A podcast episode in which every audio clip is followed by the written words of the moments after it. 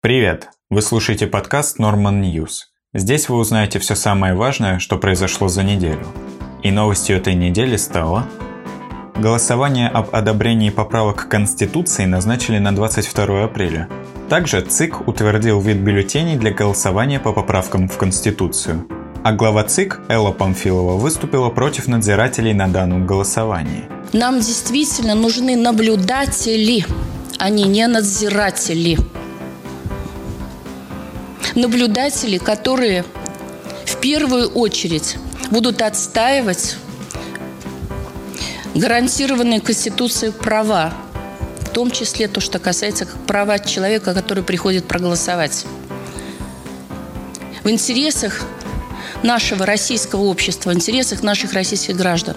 Звучит феерично. Владимир Путин заявил, что каждое второе преступление в России не раскрывается –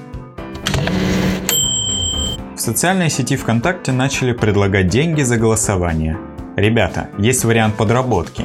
Задача зарегистрироваться на МОСРУ и в день X проголосовать за поправки в Конституции. Оплата по факту, подтверждение скрином экранов.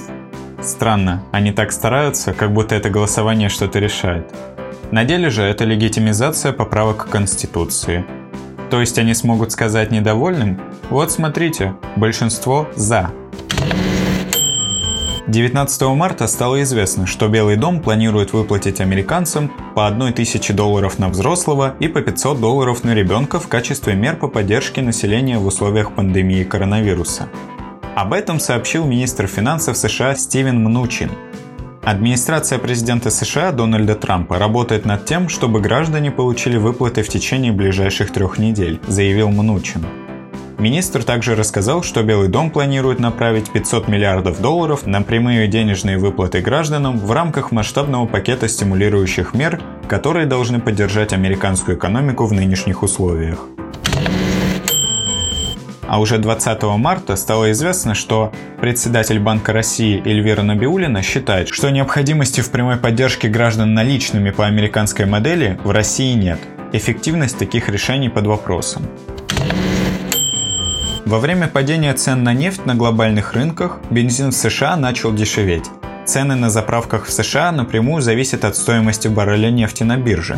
Сейчас на автозаправочных станциях в штате Кентукки галлон бензина аналога нашего АИ-92 стоит 99 центов за галлон. Галлон равен 3,78 литра. В пересчете на литры по курсу 80 рублей за доллар получается 21 рубль за 1 литр. Справедливости ради стоит отметить, что по 20 рублей бензин отдают только на одной заправке в Кентукки. На многих он снизился до 1 доллара 70 центов за галлон. На других стоит существенно дороже. Владимир Путин во время очередного совещания в правительстве выразил недовольство в связи с ростом цен на бензин во время падения цен на нефть. Такие замечания он делает не впервые и, думаю, не в последний раз. Пока цены на сырую нефть падают, цены на бензин в России увеличиваются. Настало время для рубрики «Мы все умрем».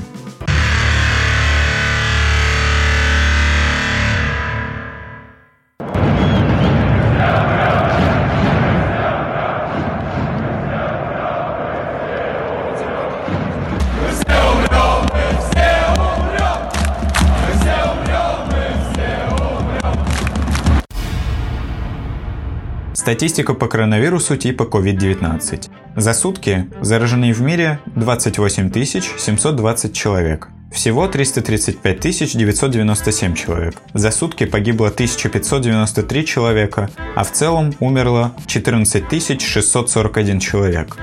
Вылечилось за эти сутки 5961 человек. Всего же 98 333 человека. Зараженных в России 367, из них в Москве 191. Все футбольные и спортивные соревнования в России приостановили до 10 апреля. Песков опроверг закрытие Москвы на карантин. Насколько обсуждаются меры по закрытию Москвы? Не насколько не обсуждаются сейчас. Это в ближайшее время даже не рассматривается как необходимая мера. Да нет, но это не обсуждается просто никак. Правительство Польши объявило положение эпидемии коронавируса в стране.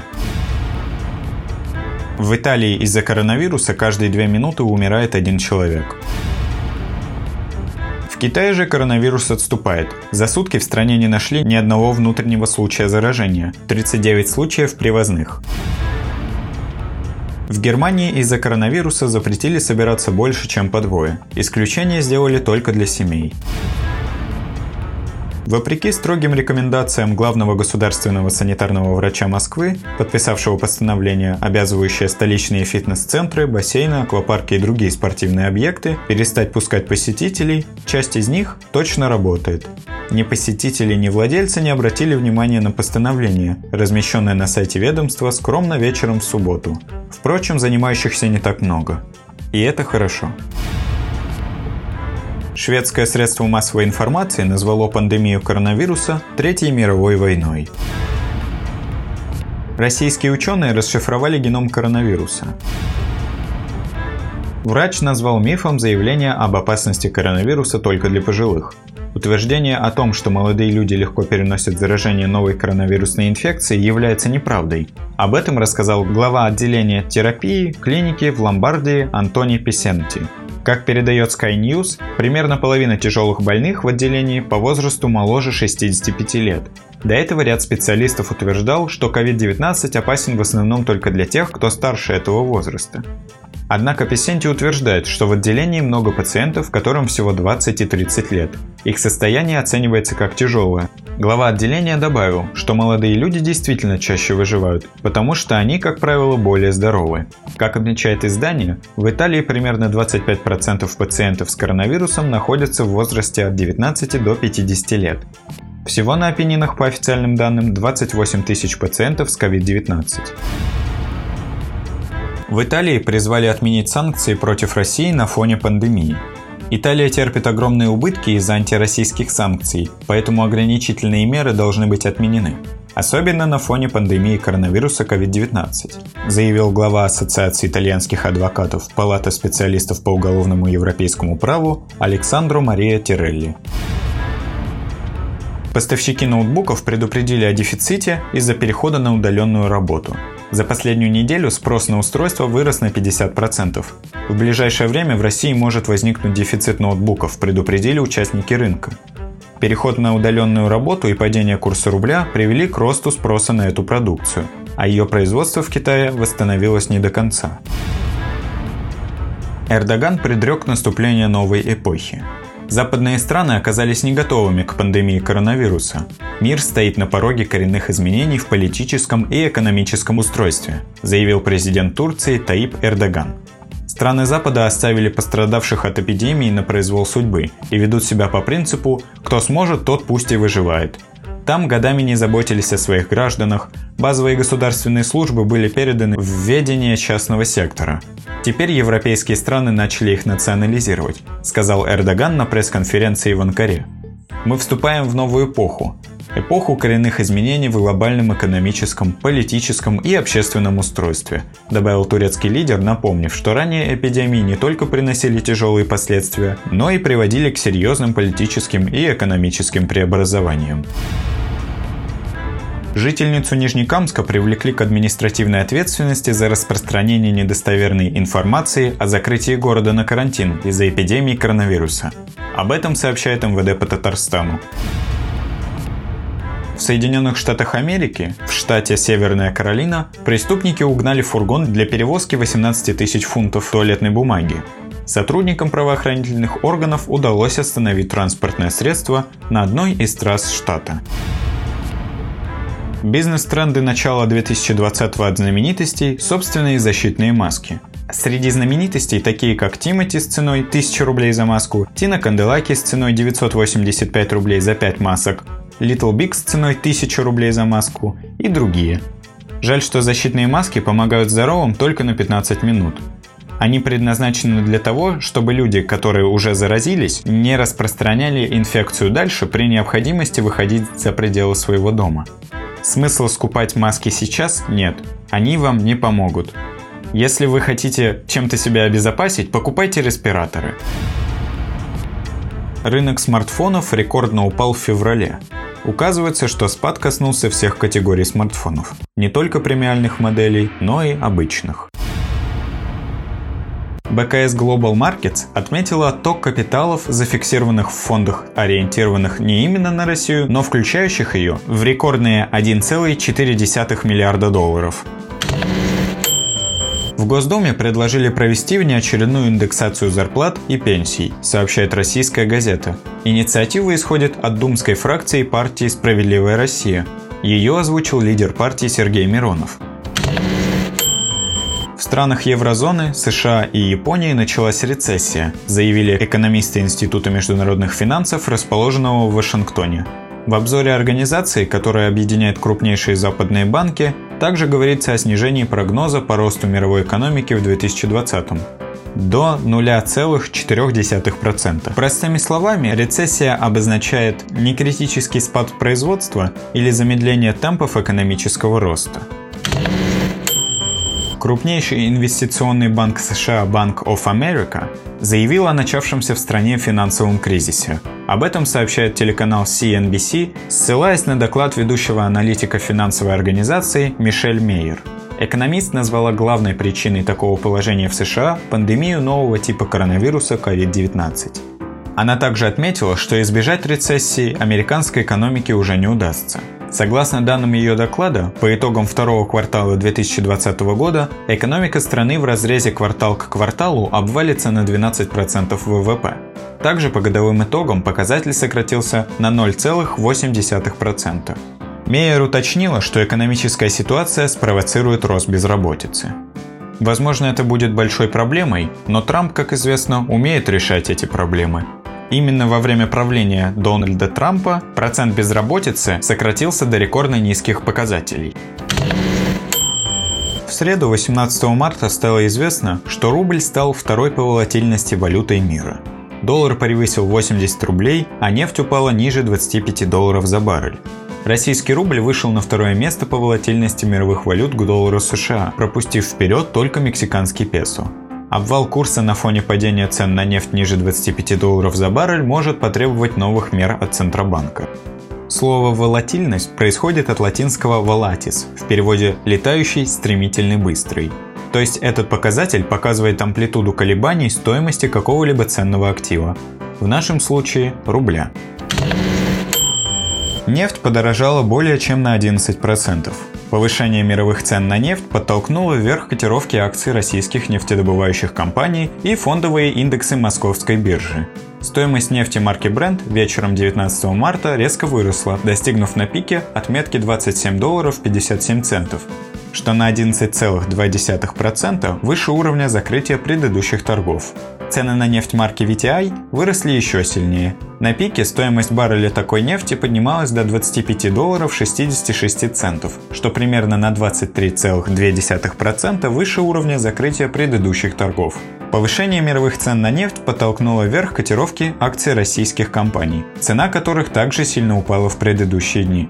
Стоимость акций Лукойла к концу торгов 19 марта выросла почти на 15,5% а в ходе торгов поднималась почти на 19,5%.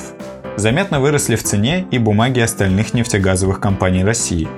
Акции Новотек выросли на 16%, Роснефть на 12%, Татнефть на 18% и Сургутнефтегаз на 8%. Благодаря в том числе этому росту, значение рублевого индекса Мосбиржи по итогам торгов 19 марта выросло на 7,72%. Достигнув пика, цены на нефть несколько снизились. К 20.00 по Москве стоимость барреля Brent составила 27 долларов 27 центов, барреля VTI 25 долларов 14 центов. Скидки, которые ранее обещала предоставить Саудовская Аравия, из-за рекордного роста ставок на перевозку танкерами покупатели так и не получат. В связи с этим Саудовская Аравия заявила, что не сможет пойти на уступки. Но Nokia все ни почем. Nokia представила кнопочный телефон из линейки Originals 5310. Видео с презентацией опубликовано на YouTube-канале компании. Устройство с классическим дизайном имеет дисплей диагональю 2,5 дюйма, 8 мегабайт оперативной и 16 мегабайт встроенной памяти. Гаджет оснащен двумя слотами под сим-карты, разъемом microUSB, FM-радио и 8-мегапиксельной камерой. Емкость аккумулятора 1200 мАч. Телефон доступен в черном и белом цвете. Стоимость аппарата составит 39 евро или около 3200 рублей. Модель поступит в продажу в этом месяце. Также Nokia представила свою версию универсальной сим-карты. Она работает в 120 странах. Пока что непонятно, на какую аудиторию ориентируется компания, но скорее всего сим-карта обретет определенную популярность среди часто путешествующих людей. Производитель представил универсальную сим-карту HMD Connect, поддерживающую работу в роуминге сразу в 120 странах. Для того, чтобы воспользоваться услугами, потенциальному покупателю придется заплатить 19 евро 95 евроцентов. Именно столько стоит стартовый пакет, состоящий из самой сим-карты и 1 гигабайта трафика, с возможностью заказа дополнительных сим-карт с таким же набором по цене в 10 евро за штуку. Сервис Яндекс Эфир открыл платформу для размещения профессионального видеоконтента, сообщила пресс-служба Яндекса. Авторы телешоу и блогеры получат доступ к многомиллионной аудитории Яндекса, а зрители – новый интересный контент – уточняется в сообщении. Британские специалисты в ходе недавно проведенного исследования выяснили, что деталям Лего понадобится не менее 1300 лет, чтобы полностью раствориться в океанской воде. Ученые из Китая создали образцы крови с универсальным резус-фактором. Эти исследования помогут решить проблему отторжения тканей и органов при трансплантации – Наша работа открывает дорогу для создания универсальной крови, пригодной для любых форм переливания. Кроме того, она говорит о том, что аналогичные приемы перестройки поверхности клеток можно применять и в трансплантологии, пишут исследователи. Режиссер Роберт Б. Уайди попросил не винить его в трагедиях 2020 года. Например, недавно в сети стали шутить, что 2020 настолько ужасен, что его явно срежиссировал Роберт Б. Уайти, герой шуток про неловкие ситуации. На сегодня все. Если вам понравился наш подкаст, подписывайтесь на группу ВКонтакте. Также вы можете поделиться нашим подкастом со своими друзьями. До встречи уже меньше, чем через неделю. Пока. Thank you.